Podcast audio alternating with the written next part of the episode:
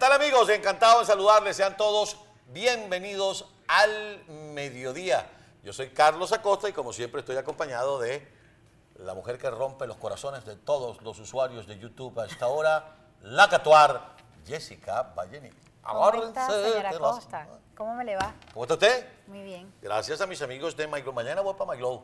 Mañana espérenme por allá que voy para, para que hagan algo con este desastre que me hago yo. Porque cuando ellos arreglan, la cosa se ve decente. Cuando le meto mano yo, cosa. ¿Cómo está usted?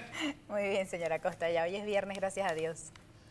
A ver, a ver, a ver. Amigos, tenemos un programa hoy, de verdad no se puede perder ni un solo minuto, porque es un programa interesante con dos analistas que, por supuesto, ustedes van a agradecer mucho, porque le van a, le van a, le van a poner la película clara. Ahora bien, la encuesta, vamos a empezar con la encuesta. Dele, pues. Hágale, ahí lo tiene. Uy, señora Acosta, ayúdeme aquí porque el charolazo no me deja leer. Ah, tiene charolazo. To- to- Ahí, ahí ya, va- completamente. ya van a acabar con ese charolazo. Listo, se fue ya. Ahí está. Ajá. Dice, Después le explicamos a la gente lo que es un charolazo. Bueno, va a haber una reunión entre el presidente electo de Colombia y el expresidente colombiano Álvaro Uribe, quienes son absolutamente antagónicos en sus posiciones, en ideología. Y el presidente Uribe dice que hay una cosa común. Es decir, le reconoce a Petro sus ganas de trabajar por Colombia, trabajar por la patria. ¿Qué tenemos en la encuesta? Álvaro Uribe y Gustavo Petro se reunirán. ¿Usted piensa que consolidarán posiciones? No llegarán a nada. ¿A usted no le interesa ese tema? Bueno, ellos van a comer una bandejita paisa. Mire, pero puede hacer las dos cosas. Mientras, Mientras se comen la bandeja paisa, consolidan posiciones o no llegan a nada.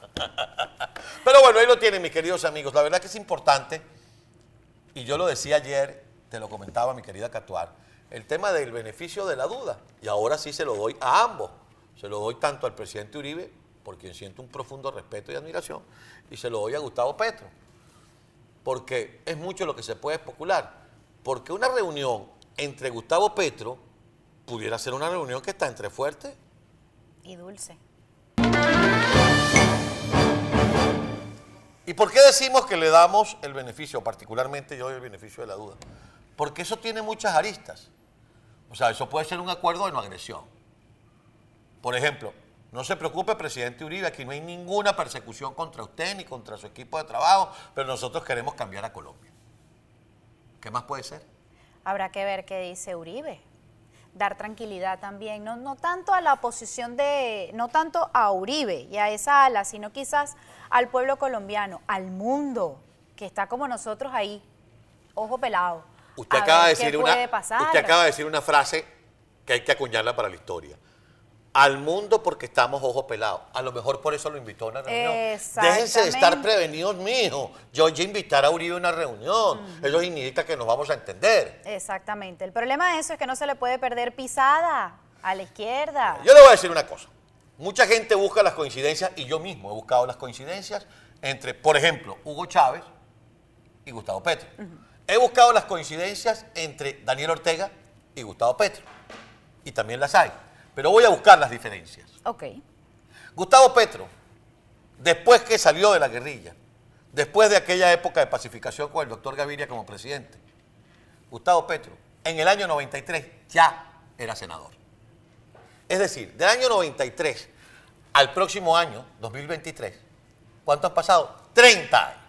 Es decir, Gustavo Petro tiene 30 años de formación política, más allá de los años que tenga de formación dentro de la violencia, con la guerrilla y el tema del asalto al Palacio de Justicia, cuando se supone que él además ni siquiera estaba ahí, por, según él lo estaban torturando, según el gobierno de entonces simplemente estaba preso.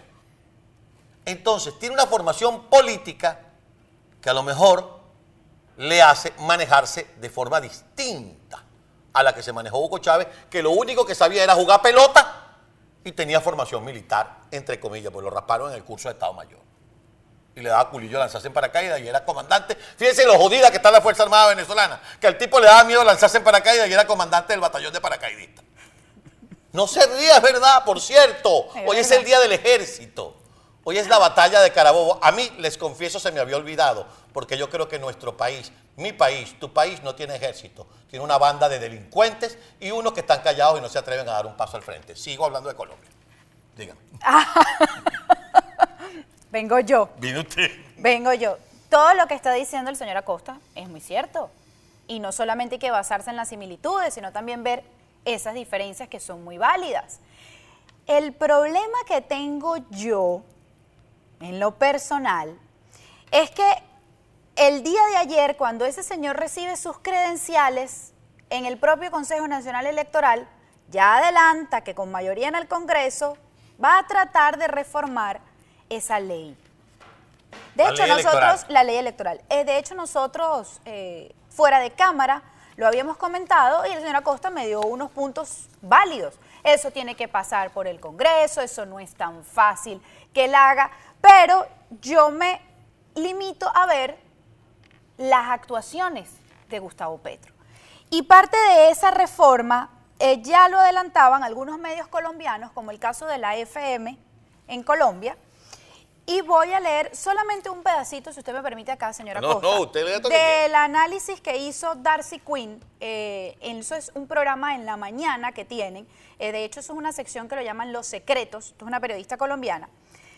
Y ella, más allá, más allá que acá, decía que ahora con la registraduría resulta que el magistrado del Consejo Nacional Electoral, Luis Guillermo Pérez, que representa al pacto histórico en el tribunal, salió con la propuesta de reformar el sistema electoral y acabar con el CNE. Eso fue antes de que Petro lo reafirmara el día de ayer en el propio Consejo Nacional Electoral. Dice, con la sección quinta del Senado, con la registraduría y hacer un solo tribunal electoral que se encargue de todo el tema electoral también dijo que esta es una labor que no se debía tercerizar, es decir, que todo el tema de la logística, los tarjetones y el proceso lo debería manejar el Estado y no por una compañía externa como sucede en Colombia. La preocupación, es lo que señalan aquí, es que Pérez está planteando un sistema electoral muy parecido al venezolano y ya sabemos lo que pasa. Allá el régimen controla todas las elecciones. No me voy a adelantar pero tampoco me voy a atrasar. Yo lo que creo, mi querida Jessica y mis queridos amigos, es que ahí es donde las instituciones tienen que probar su fortaleza.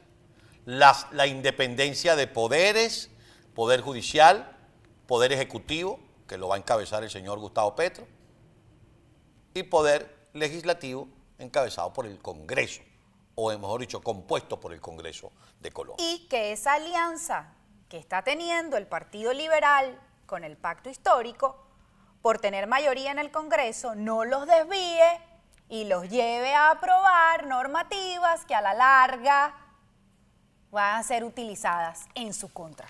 Qué bueno que dijo eso. A los amigos del Partido Liberal, muy especialmente al doctor César Gaviria, que es supremamente amigo de Venezuela.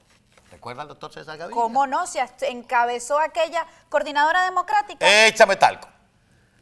Hubo un partido cuando Hugo Chávez estaba tratando de consolidar los cambios constitucionales y todo lo que significaba acabar con las instituciones en Venezuela para imponer nuevas instituciones, que tenía por nombre PPT, Patria para Todos. Ese partido le sirvió en bandeja de plata alianzas a Chávez para que aprobara lo que quisiera, lo que le diera la gana de aprobar. Luego el PPT, atención amigos del Partido Liberal, se convirtió en PPT, patada por el trasero les dio una patada y no les paró más. Tanto que el partido desapareció y Chávez hizo lo que le dio la gana. Porque Chávez, cuando ya obtuvo poder, dijo o todos se suman al PSU o desaparecen. Así es. ¿Y qué pasó? Desaparecieron los aliados y hasta los antagonistas.